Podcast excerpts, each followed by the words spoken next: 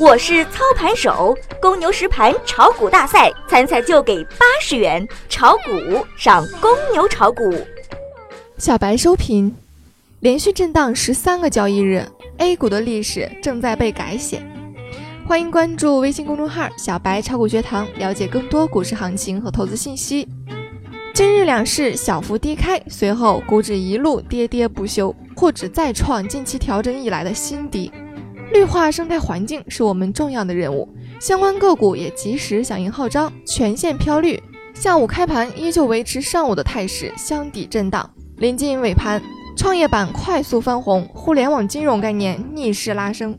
截止下午收盘，沪指报收两千八百二十二点四四点，涨七点三五点，涨幅零点二六个百分比。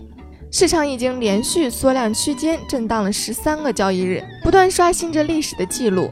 这种行情最容易让投资者产生厌烦心理。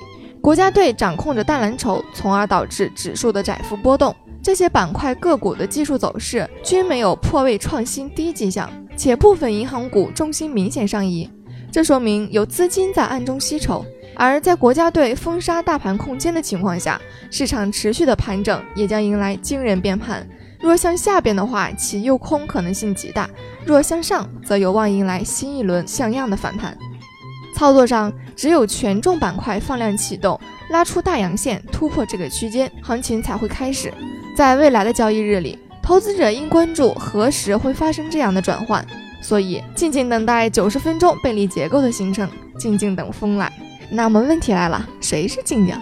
我们的小编送股民们七言绝句一首：反弹时难，跌亦难，量能无力，千古残。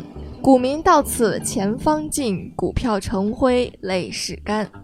欢迎您关注微信公众号“小白炒股学堂”，了解更多股市内容。本节目仅为个人学习研究用，不构成操作建议。小白提醒您，股市有风险，投资需谨慎哦。